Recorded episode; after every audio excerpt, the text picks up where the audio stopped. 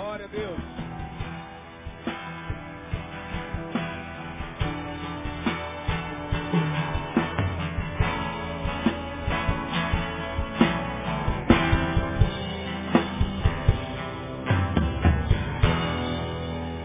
Aleluia. Glória a Deus. Pode se sentar, meu irmão. Abra sua Bíblia, por gentileza. No Evangelho de Marcos, capítulo 8, a partir do verso 22. Quero compartilhar uma palavra rápida, simples. Marcos, Evangelho de São Marcos, capítulo 8, versículo de número 22. A cura de um cego de Betsaida. E chegou a Betsaida, e trouxeram-lhe um cego, e rogaram-lhe que lhe tocasse. E tomando o cego pela mão, levou-o para fora da aldeia, e cuspindo-lhe nos olhos e impondo-lhe as mãos, perguntou-lhe se via alguma coisa. E levantando ele os olhos, disse, Vejo os homens, pois os vejo como árvores que andam. Depois tornou a pôr-lhe as mãos nos olhos. E ele, olhando firmemente, ficou restabelecido e já via ao longe e distintamente a todos. E mandou para sua casa, dizendo, não entres na aldeia. Amém? Meus irmãos, esta é mais uma cura que Jesus efetuou das muitas que ele efetuou. Aliás, Jesus efetuou muito mais curas do que os quatro evangelhos juntos nos narram. O último versículo do evangelho de João, e só João registra isso, diz que se fossem escritos todos os milagres e maravilhas que Jesus operara, não caberia livros no mundo. É o último versículo do Evangelho de João. Essa observação de João é interessante. Nem a própria biblioteca de Alexandria, a maior da história, poderia conter os registros de Jesus. Segundo João, não haveria livros no mundo que coubessem tais registros. Portanto, o que nós lemos nos evangelhos é aquilo que o Espírito Santo quis que nós soubéssemos. Ah, mas Jesus fez muitos outros milagres. E todo milagre de Jesus era pedagógico. Jesus não curava alguém por curar. Jesus, quando realizava um milagre, ele não só queria beneficiar o doente, o moribundo, como também ele queria ensinar alguma coisa. Por exemplo, quando Jesus cura um homem que estava com uma das suas mãos mirradas, ele o faz num dia de sábado na sinagoga. Os judeus reunidos para o culto da sinagoga e Jesus lá estava. E a ele foi dada a palavra. E à sua frente um homem atento com a mão mirrada, ressequida.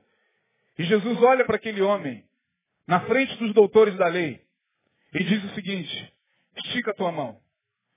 E a mão do homem foi esticada, e diz o texto que a mão, sua mão ficou sã como a outra. Bom, se você olha para o milagre, e se detém só no milagre, não tem muito o que falar. Mas quando você olha para o milagre e vê o contexto do milagre, aonde é que Jesus fez esse milagre? Por que, que Jesus fez esse milagre do homem da mão ressequida dentro de uma sinagoga? E por que os judeus ficaram tão furiosos diante do milagre, ao invés de ficarem felizes? Afinal de contas, aquele homem jazia com aquela mão ressequida há muito tempo. Mas não, diz o texto que os doutores da lei ficaram enfurecidos. E aí você para e analisa. Ora, esse milagre mexeu com a estrutura religiosa da sinagoga. E aí você começa a entender o que está por detrás do milagre. Jesus, ao curar aquele homem da mão ressequida dentro de uma sinagoga, estava querendo mostrar aos religiosos que a religião judaica havia se tornado ressequida, tal como a mão daquele homem. E ele estava ali para trazer vida àquela religião morta.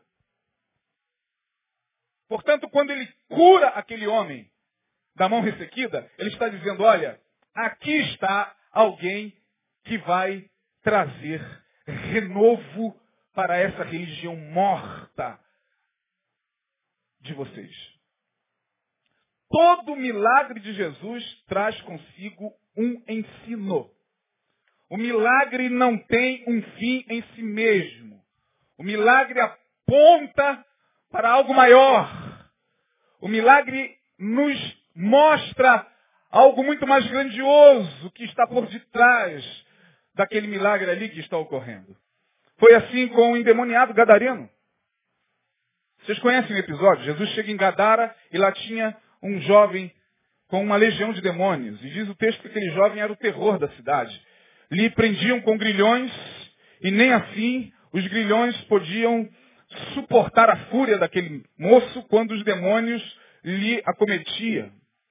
Ora, uma legião era aproximadamente formada por dois mil soldados romanos. Vamos pegar a legião e colocar a legião dentro da compreensão da época. Então aquele jovem tinha aproximadamente dois mil demônios no seu corpo. E Jesus chega na cidade, junto com os seus discípulos, lá no cemitério, quando Jesus pisa na cidade, a onda vibratória do Espírito que estava sobre Jesus vai até o cemitério, os demônios se agitam. E eles correm ao encontro de Jesus. Eles não correm para longe de Jesus, eles correm ao encontro de Jesus. É o que eu coloquei aqui há alguns minutos falando do jovem. E ao chegar diante de Jesus, eles se prostram com a cara em terra e diz, Jesus Nazareno, Filho do Deus Altíssimo, viestes aqui destruir-nos antes do tempo? Ora, se nos expulsas, manda que entremos naqueles porcos, mas faça-nos um favor. Não nos mande para fora desta província. Afinal de contas, o que eles estavam dizendo é o seguinte, nós já estamos aqui há muito tempo.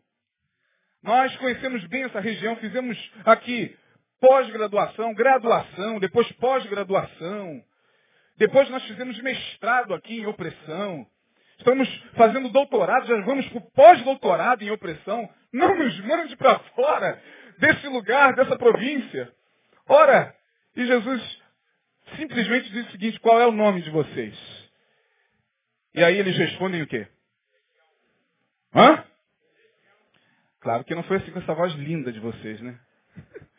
Legião, porque nós somos muitos. Quando eles respondem legião, porque nós somos muitos, o que, que está por detrás daquilo ali? Ora, quando você faz uma, uma análise da cidade de Gadara, historicamente falando, Gadara fora uma cidade que sofrera, alguns séculos antes de Cristo, muitas invasões militares, invasões políticas, naquela guerra que havia entre o sul e o norte.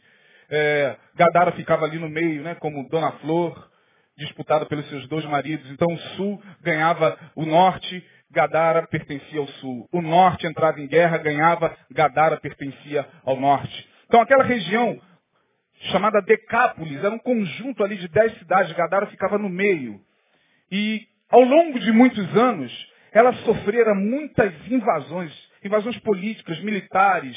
É, depois chega Alexandre o Grande e toma aquela região. Depois de Alexandre vem o Império Romano com a sua legião. A legião romana entra na cidade e oprime aquele povo.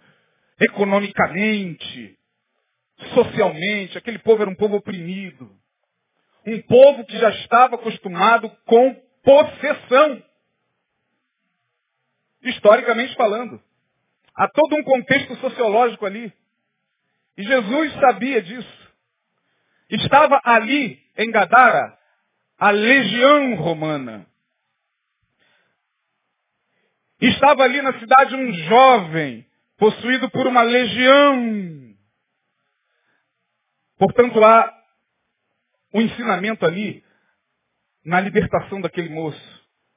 Toda a opressão econômica, toda a invasão, mina espiritualmente, emocionalmente um povo de tal maneira que esse povo pode se tornar suscetível a invasões espirituais. Perceba, diz o texto, eu não, nem entrei em Marcos ainda, diz o texto na questão do jovem de Gadara, que ele era preso toda noite com grilhões. E quando os demônios entravam, o que, que o jovem fazia? Quem conhece o texto? O que, que ele fazia? Quando os demônios entravam naquele jovem e ele estava preso com grilhões, o que, que ele fazia? Ora, ele quebrava. Esse espetáculo diante da cidade é um espetáculo de liberdade. Uma liberdade que aquele povo nunca soube o que era. Acostumado com a escravidão, porque ah, nós seres humanos somos condicionados. A gente se condiciona à escravidão, a gente se condiciona ao domínio, a gente se condiciona a uma vida é, é, de manipulação. A gente se condiciona. Se a gente não der o grito de liberdade, a gente acaba aceitando o opressor. Seja ele o marido, seja ele o patrão, seja ele quem for. A gente acaba se acostumando, porque o ser humano, em dado momento, quando ele não se vê é, com armas para lutar, ele acaba se condicionando. A cidade estava assim. Quem era que dava esse espetáculo na cidade de Gadara. A cidade de Gadara tinha o sexta palco também. Só que não era esse sexta palco que nós temos aqui, né? Era o sexta palco do endemoniado de Gadara.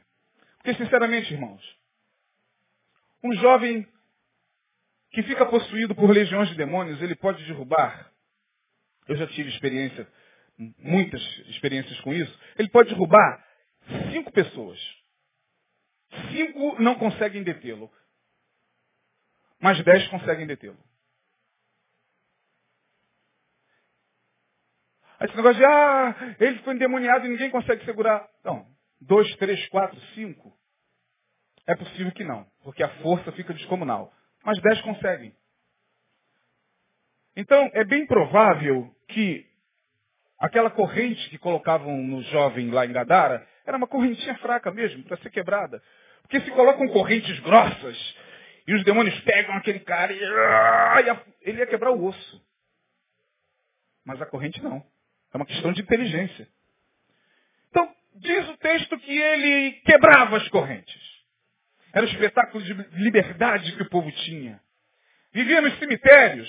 Alguém dava comida, dava água, dava alimento para o menino para que aquele espetáculo continuasse. Nem que fosse dado por espíritos imundos.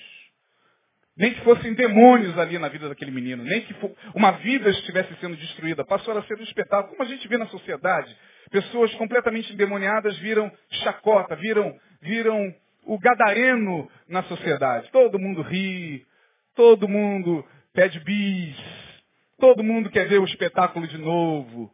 E aí Jesus chega para acabar com a graça liberta o moço. Acaba com aquele espetáculo de psicoliberdade da cidade. O moço fica liberto. E aí Jesus, ironicamente, diz o seguinte, sai desse moço e entra naqueles corpos. Ora, a 13 terceira legião romana, que estava ali na cidade, tinha na sua insígnia, tinha na sua representação um javali. Todo mundo sabe que javali é porco o quê? Do mato. E Jesus, ironicamente, estava dizendo o seguinte os demônios: Olha, vocês vão entrar naqueles porcos ali. Em outras palavras, eu sei que vocês estão se fazendo representar por aquela legião que está ali. Portanto, entre nos porcos. E diz o texto que os porcos caíram no precipício. E se você ler o texto, você vai ver que tanto é verdade que eu estou dizendo, que a cidade não foi lá agradecer Jesus. Muito obrigado, Senhor, a gente não sabia mais o que fazer com esse menino. Todo dia de manhã, os demônios o pegavam, o, o, e, e, e, o pegara, e, destruir o nosso comércio, correr atrás aqui das nossas crianças. Não diz o texto que imediatamente, quando a cidade soube que o menino estava são, fizeram uma reunião e chegaram a uma conclusão. Esse tal de Jesus tem que sair daqui o mais rápido possível. Expulsaram Jesus da cidade. Saia! Que coisa! Jesus não recebeu nenhum agradecimento. O jovem queria segui-lo. Jesus falou, meu filho, volta para sua casa. Sua família deve estar há muitos anos esperando você são. Esperando você transformado. Vai lá. Volta para os seus. Eu imagino o desespero. Só Deus sabe o que, que aconteceu com aquele menino depois que Jesus saiu. Porque a cidade ficou enfurecida. Portanto, por detrás de todo milagre há um ensinamento. Não é diferente com esse que nós acabamos de ler. Diz o texto que um homem vivia dentro de uma aldeia chamada Betsaida, que significa casa de pescaria. Era uma aldeia pequena, onde se reuniam pescadores. Pedro, André, é, pescadores que eram, viviam nessa aldeia. E nesta aldeia jazia um cego. Jesus chega em Betsaida, entra na aldeia, faz uma leitura do que estava acontecendo ali em relação àquele homem.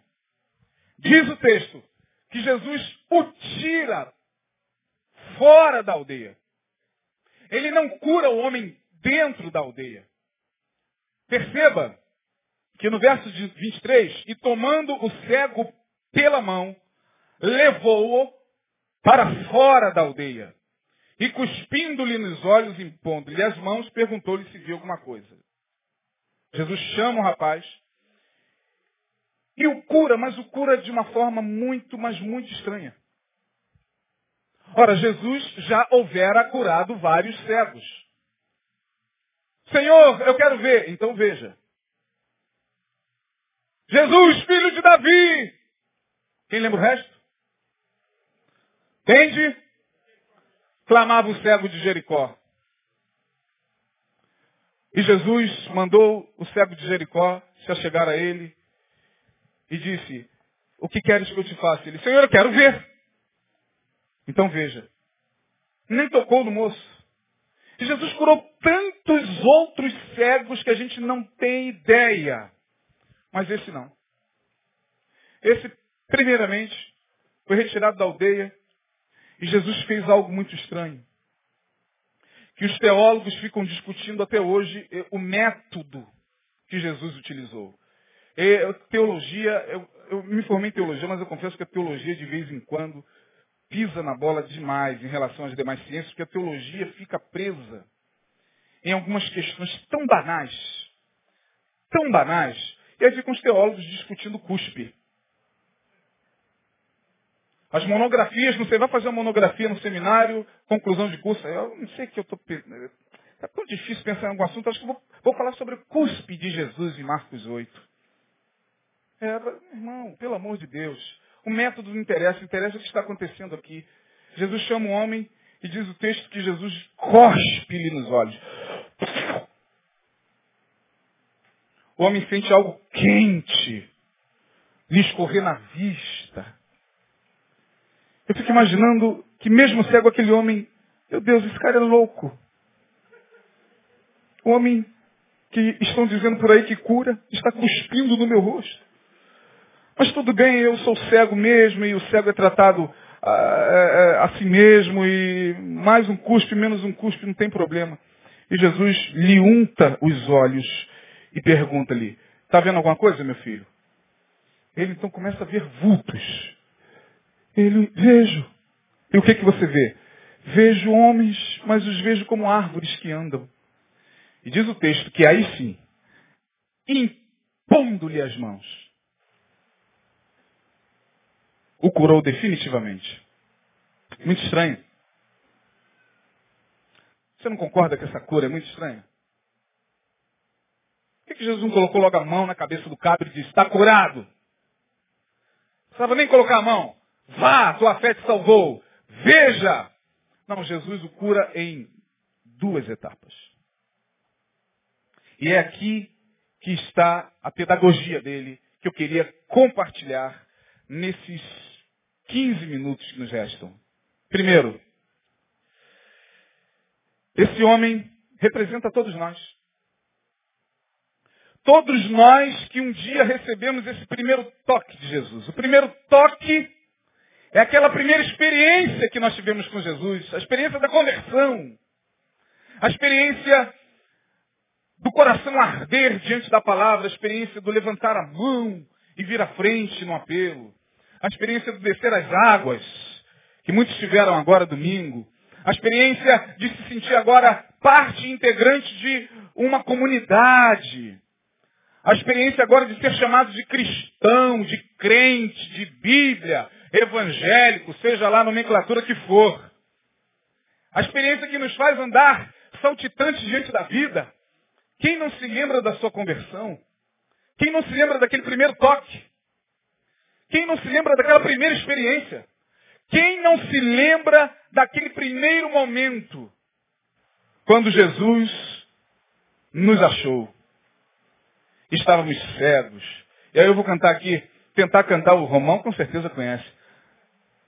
O Romão é da, da época, conhece uma música que minha mãe, minha santa mãe, que, que está nos braços do Senhor, cantava muito quando lavava roupa. Quando Jesus estendeu a sua mão. Eu não sei, nem sei quem canta. Quando ele estendeu sua mão para mim, eu era pobre, perdido, sem Deus, sem Jesus.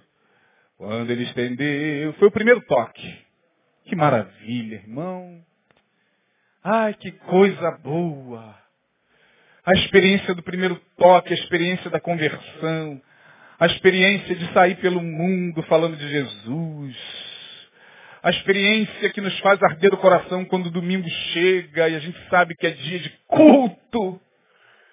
A experiência de poder adorar ao Senhor, de poder ser chacoalhado mesmo na faculdade, no trabalho. E aí a gente não está nem aí. Até a gente, a gente até quer que as pessoas nos persigam, porque a gente quer se sentir um pouquinho parecido com Jesus. E a gente fica ali é, embevecido, e o tempo passa, e a gente vai percebendo que durante a caminhada cristã, a gente necessita de um segundo toque. Porque conquanto tenhamos tido uma experiência com Jesus, conquanto tenhamos tido essa experiência do primeiro contato com Ele, conquanto tenhamos tido essa experiência do do abraçamento, do abraçar da fé. Ainda assim, a nossa visão ao longo da nossa caminhada ainda não está clara.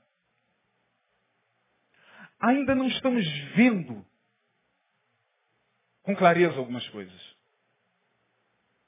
Nós ainda não conseguimos perceber nitidamente o que está à nossa volta. As nossas leituras da vida ainda estão muito embaçadas. Mesmo com a experiência do primeiro toque. Mesmo tendo sido alcançado por Jesus. Ah, peraí, pastor, mas quando Jesus nos alcança, é, ele nos transforma e a gente vê tudo novo. Tá... Depende, irmão. Depende. Depende muito. Há momentos que a gente começa a perceber que não estamos enxergando como deveríamos enxergar, principalmente a existência. Tudo para a gente é muito romântico no início da caminhada. Tudo para a gente é muito. A gente só pensa no céu. Quando me converti, eu não vi a hora de Jesus voltar. Quando eu me converti, eu ficava naquela expectativa do arrebatamento, de estar cantando com os anjos, de ver onde é que seria a minha casinha lá no céu. Quando eu me converti, a minha visão sobre a existência, sobre o dia a dia, sobre as pessoas com quem eu convivia diariamente ainda estava muito embaçada. Eu ainda não via distintamente a todos.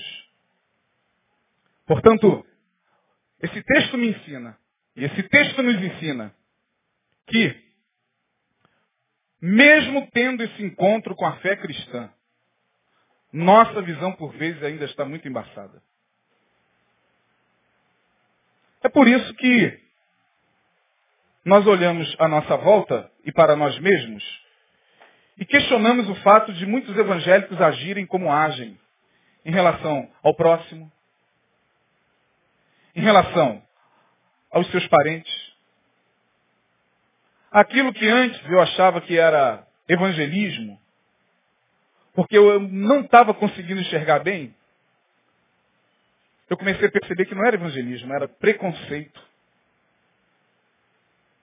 Aquilo que eu chamava de evangelismo, quando eu chegava no meu trabalho, eu passei por isso, e via lá um macumbeiro, e olhava para ele e falava, está cheio de demônio, tem que se converter, de Jesus tem poder. E eu comecei a perceber que isso era uma visão muito embaçada. Eu não conseguia ver aquele camarada como distintamente, eu só conseguia enxergar a religião dele a crença dele. Eu queria que ele abraçasse a minha crença, a minha fé. E chamava isso de evangelismo. Hoje eu chamo isso de proselitismo. Aquela ignorância que eu, logo nos meus primeiros anos, fiz em relação a muitos amigos meus. Ô Isaías, tudo bem? Tudo bem. Tem que me afastar dos ímpios agora sou de Jesus. Na verdade é porque eu não conseguia enxergar aqueles homens também como seres humanos feitos à imagem e semelhança de Deus, o, os ímpios. A palavra ímpio vinha na frente. Eu me afastei de muitos familiares meus. Eu não fiz questão de estar em muitos aniversários de muita gente boa da minha família, porque eu me considerava superior a eles. Porque lá teria pagode e cerveja. E eu, evangélico, não tenho mais nada a ver com isso. Hoje eu, estou falando da minha experiência, por favor. Estou falando de mais ninguém, estou falando de mim. Hoje eu olho para Jesus e vejo Jesus se assentando com publicanos, pecadores, sendo chamado de glutão, amigo de pecadores, beberrão. E penso, meu Deus, Quanta gente eu afastei de mim. Quantos amigos de trabalho, por causa do meu preconceito, eu perdi. Gente boa. Não evangélica, mas gente boa. Ah, irmãos, quantos vizinhos nossos. Vizinhos que antes tinham prazer de nos dar bom dia. Hoje tem medo da gente, tinham medo de mim, porque agora eu sou crente. E agora eu dou a paz do Senhor. Ele precisa saber que agora eu sou convertido. Não. Eu ainda não estou conseguindo vê-lo distintamente. Quanta gente a gente perde? Quantos amigos a gente perde? Quantas marcas a gente vai deixando no seio da nossa própria família? com essa nossa petulância, com essa nossa arrogância, com esse ar de superioridade cristão. Nós olhamos para as pessoas e os vemos como alvos de uma cruzada evangélica. Ah, coitado dos macumbeiros. Coitado dos nossos vizinhos macumbeiros. Coitado Coitado dos nossos vizinhos, dos nossos amigos de trabalho macumbeiros. Quanta perseguição da nossa parte. Quanta ignorância. Ah, irmão, a gente precisa de um segundo toque. Não, eles não estão suportando a luz que está sobre mim. Não, eles não estão suportando você. Eles não estavam suportando, era a mim. Porque eu não conseguia, no meu afã de querer convertê-los, eu não conseguia me aproximar da humanidade deles, eu não conseguia olhar por, por detrás daquela roupa branca do macumbeiro, de cabeça raspada, e ver que ali havia um coração igualzinho ao meu. Cheio de medos, angústias, temores. Não, não conseguia ver isso. Eu olhava para ele e o via embaçadamente. E a gente vai chamando isso de luz no caminho. A gente vai chamando isso de conversão. A gente chega em determinados ambientes e causa mal-estar. Porque a gente não consegue ver a todos distintamente, todo mundo ali como esse cego. O que, que você vê? Eu vejo tudo da mesma maneira. Tudo árvore. A gente também fala isso. É tudo ímpio. Tudo pro inferno. Sem me perceber que eu já estava no meu inferno astral pregando aos outros, eu já vivia nesse inferno emocional de não deixar o amor de Deus fluir no meu coração pelas almas.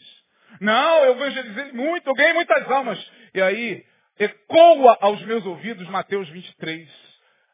Ai de vós, escribas e fariseus, que percorreis os céus e a terra para ganhar uma alma. Mas quando vocês ganham essa alma, vocês o tornam duas vezes filho do inferno. Palavras de Jesus. Eu me enquadrei ali. Eu falei, meu Deus, eu estou percorrendo céus e terra para tentar ganhar uma alma. E quando essa alma é trazida para, o, para o, meu habitat, ele deixa de ser humano e se transforma também num perseguidor intolerante. A gente precisa de um segundo toque, irmão. Para que a gente possa olhar para as pessoas distintamente. Para que a gente pare com essa, essa linguagem do cristianismo oficial, de, que, de, de, de quem não é cristão é pagão. Porque é isso que a igreja evangélica sutilmente prega nas suas mensagens, nos seus hinos, nos seus discursos, nos seus eventos. É isso que a igreja evangélica prega. A intolerância. A não suportabilidade com alguém que não pensa como eu, que não age como eu, que não canta como eu, que não se comporta como eu que não age, que não anda, que não se veste como eu. Intolerância. Jesus sabia que aquele homem precisava de um segundo toque. Assim como nós precisamos desse segundo toque, porque senão, você vai até para o céu, irmão, mas vai com a vista embaçada. Só vai conseguir enxergar lá. Oh, meu Deus, é por isso que eu acredito que lá nós teremos muitas surpresas. Porque lá onde o que é, é. Lá onde não há sombra de variação, a gente poderá tomar muito susto. Você aqui. Não, mas peraí. Você aqui no céu? Como? Vi você entrar na igreja. Nem se converter, nem tomar banho no, no, no batismo. Não é possível. Tem alguma coisa errada, Jesus. Essa praga não pode estar aqui. Porque lá o que é, é. Lá nós vamos tomar muito susto. E Jesus alertou aos fariseus. Jesus já deixou de sobreaviso. Olha, Vou dizer uma coisa para você. Não usou nem a palavra ex, hein? A gente adora usar ex. Aquele era ex-maconheiro. Ex-prostituta. Ex, o ex nos dá uma segurança de que ele não é mais. Nem poderá dar uma recaída, porque se der uma recaída, meu amigo, tá frito. Por isso que a gente coloca o ex na frente, porque ele é ex um bandista, ex-macumbeiro, ex, só não tem ex-fofoqueiro, óbvio. Mas aquele ali é ex-perseguidor. Ex. Jesus nem usa a palavra ex. Ele chega diante dos fariseus e diz, publicanos e meretrizes entram adiante de vós no reino de Deus. E vocês poderão ficar de fora. Palavras da salvação. Palavras de Jesus. Portanto, caminhando para o final da mensagem, precisamos desse segundo toque. Apenas um toque. Que seja o segundo. Mas eu já sou convertido, então essa mensagem não é para você. Mas eu já vejo claramente, essa mensagem não tem nada a ver com você. Não, mas eu já consegui, consigo discernir a existência, a vida, a mim mesmo, nitidamente. Essa mensagem não é para você. Essa mensagem é para quem precisa desse segundo toque.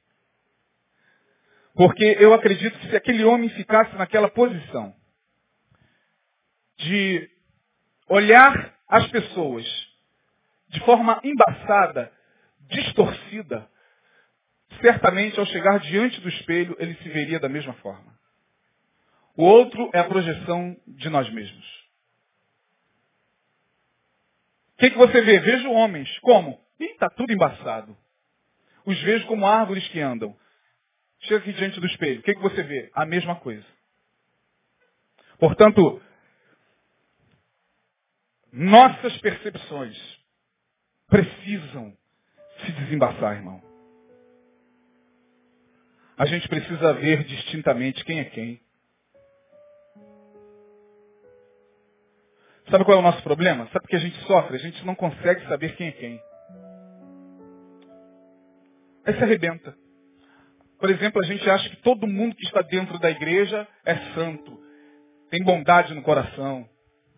A gente acha que todo mundo que entra na igreja, senta e ouve a palavra e canta, ou canta no coral, participa de algum departamento, é gente boa. A gente não consegue ver distintamente a todos como esse homem. É crente, é sangue bom.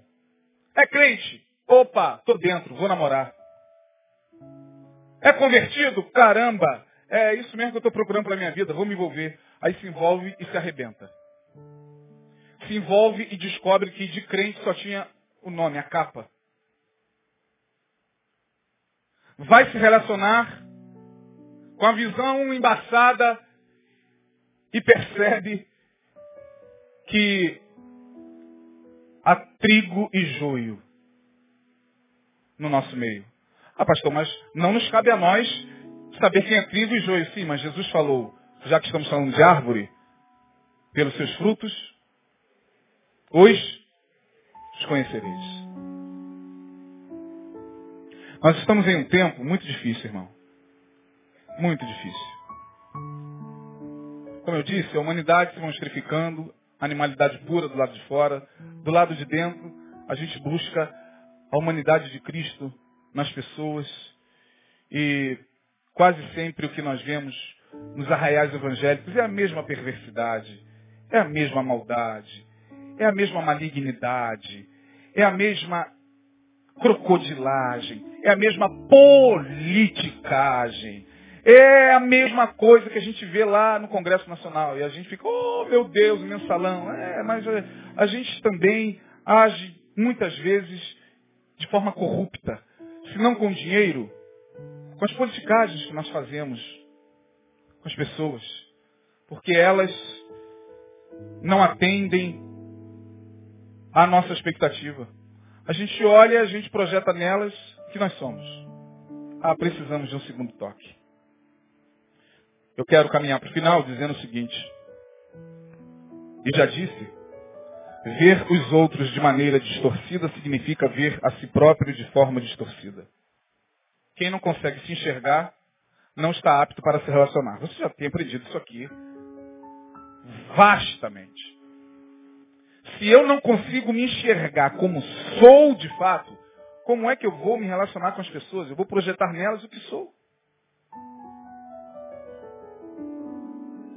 Se eu não consigo me ver, me perceber na minha interioridade, nas minhas deficiências e, e, e nas minhas virtudes, certamente eu terei muitos problemas na vida, nos relacionamentos.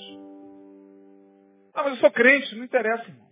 Nós chegamos, eu nem diria que estamos caminhando, nós já chegamos em um tempo onde ser crente, cantar música de crente, usar bandana de crente, plástico no carro de crente, sair entrando no ônibus cantando Senhor, põe um anjo aqui. Isso já não está valendo de absolutamente nada. Chegamos em um tempo de definição. Quem é, é. E quem não é, não é. Deus está empurrando a humanidade. É só você perceber o que está acontecendo. É só você perceber esse tempo, esse éon, é no, no, grego, né, esse tempo, essa era. Essa era é uma era de muita turbulência. De muita turbulência. Você olha para a Europa, você vê uma Europa desmontando. Você olha para o Oriente Médio, guerra. Você olha aqui para o vizinho ao lado, São Paulo, caos, medo, destruição nas ruas. E a gente está naquela de que oh, o Rio de Janeiro está dentro de uma bolha. Graças a Deus. Não tem bolha nenhuma aqui no Rio de Janeiro, irmão. Segurança só nas mãos do Senhor. As famílias se destruindo. Crentes arrebentando com, com relacionamentos familiares por causa do seu mau testemunho, da sua intolerância. Intolerância. Distorcendo o que houve ah, mas o pastor disse, eu ouço o pastor Nil falar isso, isso, isso, e impondo isso dentro de casa, de forma tirana aos seus filhos, de maneira tirana à esposa. Gente, nós estamos vivendo tempos tenebrosos. Precisamos pedir a Deus esse segundo toque, porque o segundo toque representa, primeiro, cura da mente. A gente enxerga com a mente e não com os olhos. Os olhos só recebem a luz pela retina. Para que o cérebro, uma área do cérebro responsável pela visão, possa coordenar o que se está vendo. A gente não enxerga porque a gente está de olho aberto. A gente enxerga porque a gente tem a mente pronta para isso. Então o que a gente precisa pedir a Deus? Senhor, me dá esse segundo toque. Cura minha mente. Para que eu seja mais tolerante com, com os meus parentes, com os meus familiares. Para que eu seja mais tolerante com aquela pessoa com quem eu convivo e que não faz parte do meu universo espiritual, mas é um ser humano. Senhor, me dá esse segundo toque para que eu possa é, saber me dirigir ao meu irmão sem ofendê-lo, sem ser mal educado, em nome de Jesus, a gente é mal educado com o irmão. Em nome de Jesus, em nome do bom funcionamento e da ordem, a gente pisa, a gente é mal educado, a gente fala mal de todo mundo, a gente não respeita mais ninguém, as pessoas não têm um pingo de temor mais no coração em relação às autoridades. Estamos vivendo um tempo caótico, irmão. Tempo caótico. Os pais não representam mais nada. Professores não representam mais nada. Pastores, até por causa do seu mau testemunho, também, ó. Eu fala mal mesmo, se você estivesse falando mal do Fernandinho Beiramar. Vai no Facebook, fala um monte de besteira, quando na verdade Davi esteve diante de Saul que quis matá-lo e que já não tinha mais o Espírito Santo de Deus. Que Deus retirou o Espírito de Saul. E Davi esteve diante dele com a oportunidade de matá-lo e disse, longe de mim, tocar no ungido do Senhor. Longe de mim. Eu entrego nas mãos de Deus, é Deus quem vai. Mas não, a gente se acha no direito de falar mal de lideranças, de pastores, sejam eles quais forem. Não nos cabe esse direito, irmão. Temos que pedir a Deus para curar a nossa mente. O segundo toque representa uma visão mais nítida dos homens e, consequentemente, de si mesmo.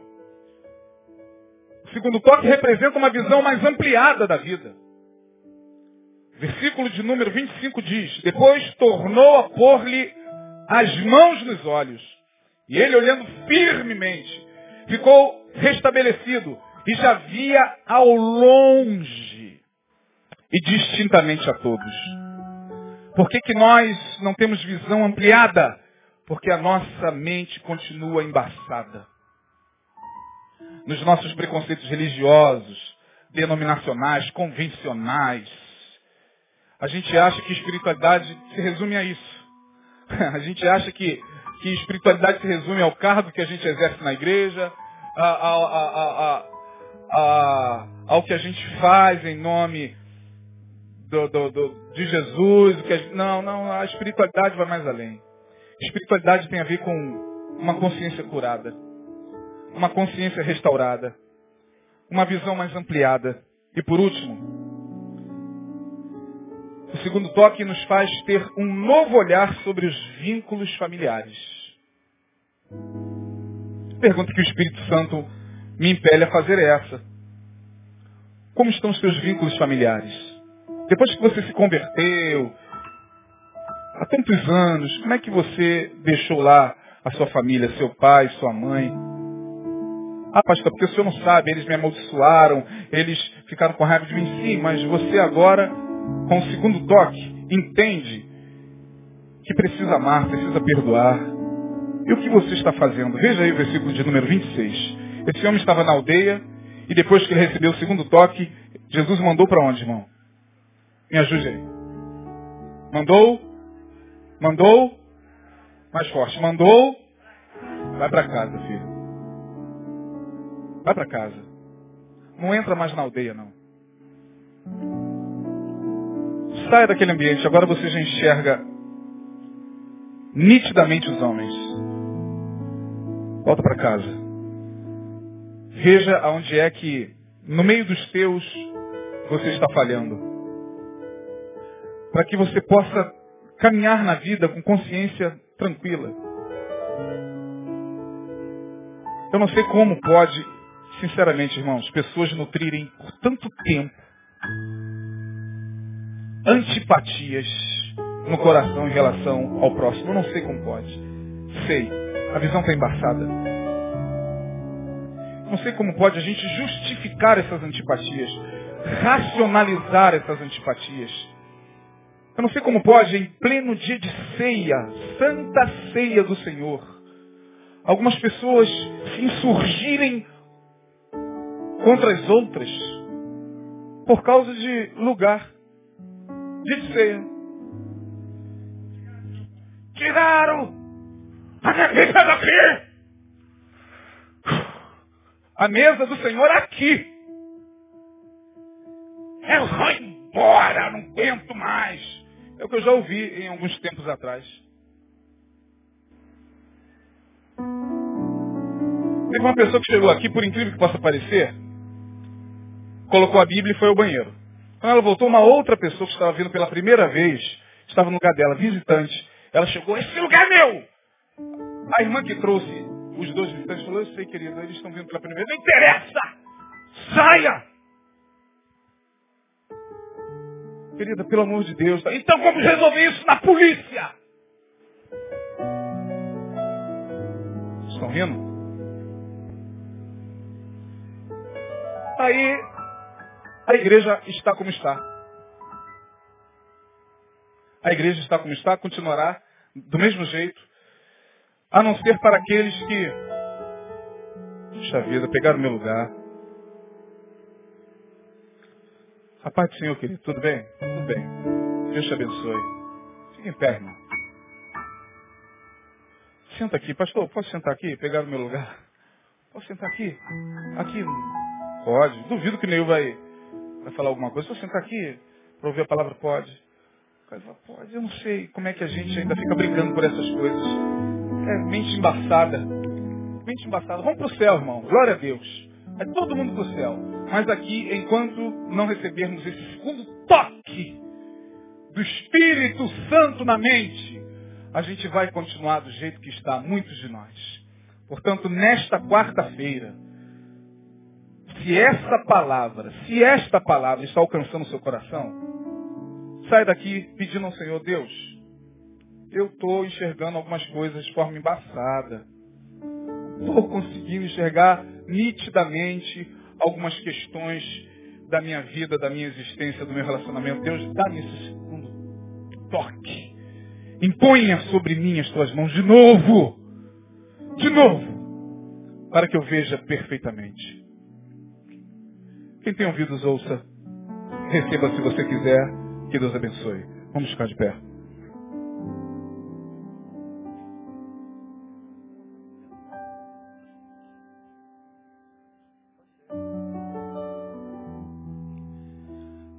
Orar. Com o espírito quebrantado, irmãos, pedindo misericórdia ao Senhor. Vamos pedir a Ele que nesse tempo tão ruim, tempo de psicopatias tão naturais, tempo de frieza tão justificada, tempo de desamor tão racionalizado, tempo de falta de perdão tão embasado pelo ego, tempo de intolerância com respaldo bíblico, tempo de raiva disfarçada de mágoa, tempo de rancor disfarçado de sinceridade. Eu sou assim mesmo. Eu não consigo disfarçar. Eu não consigo ser hipócrita. Não, você está com rancor no coração. Nesse tempo de disfarces terríveis do nosso ego, vamos pedir a Jesus que nos dê esse segundo toque. Urgentemente. Ó Senhor Jesus. Aleluia. Tem misericórdia de mim. Eu preciso desse segundo toque, tu sabes. Eu não posso caminhar nos dias derradeiros da minha vida com a visão embaçada, meu Deus. Eu não posso ver homens como árvores, como coisas. Sei que é difícil demais. Eu sei que é doloroso demais, mas dá-nos a graça de ver distintamente a cada dia. Para que sejamos libertos, ó Deus, de uma vez por todas das sombras. A tua palavra diz que a lei era a sombra dos bens vindouros e não a imagem exata das coisas. Quanta gente vivendo na sombra da lei e chamando isso de graça, meu Deus. Tem misericórdia de cada um de nós, quebranta o nosso coração, perdoa os nossos pecados. Nós confessamos as nossas meninices e infantilidades. Confessamos ao Senhor nesta noite quanto necessitamos desse toque.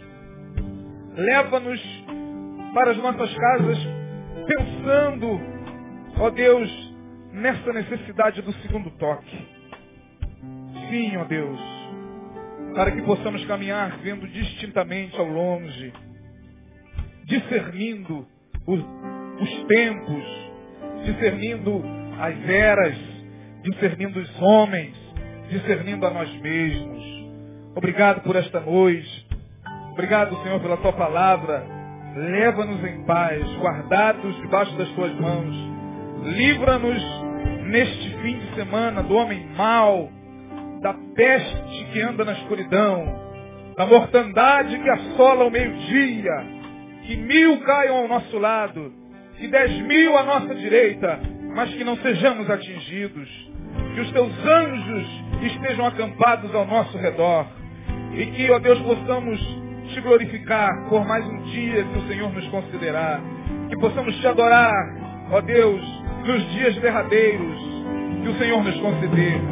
Obrigado por tudo. Leva-nos em paz, no teu grande amor, na graça de Jesus Cristo e na consolação do Espírito Santo. Em nome de Jesus, o nosso Senhor, o que vive para sempre. Amém e amém. Aleluia. Vai em paz. Dê um abraço aí no seu irmão.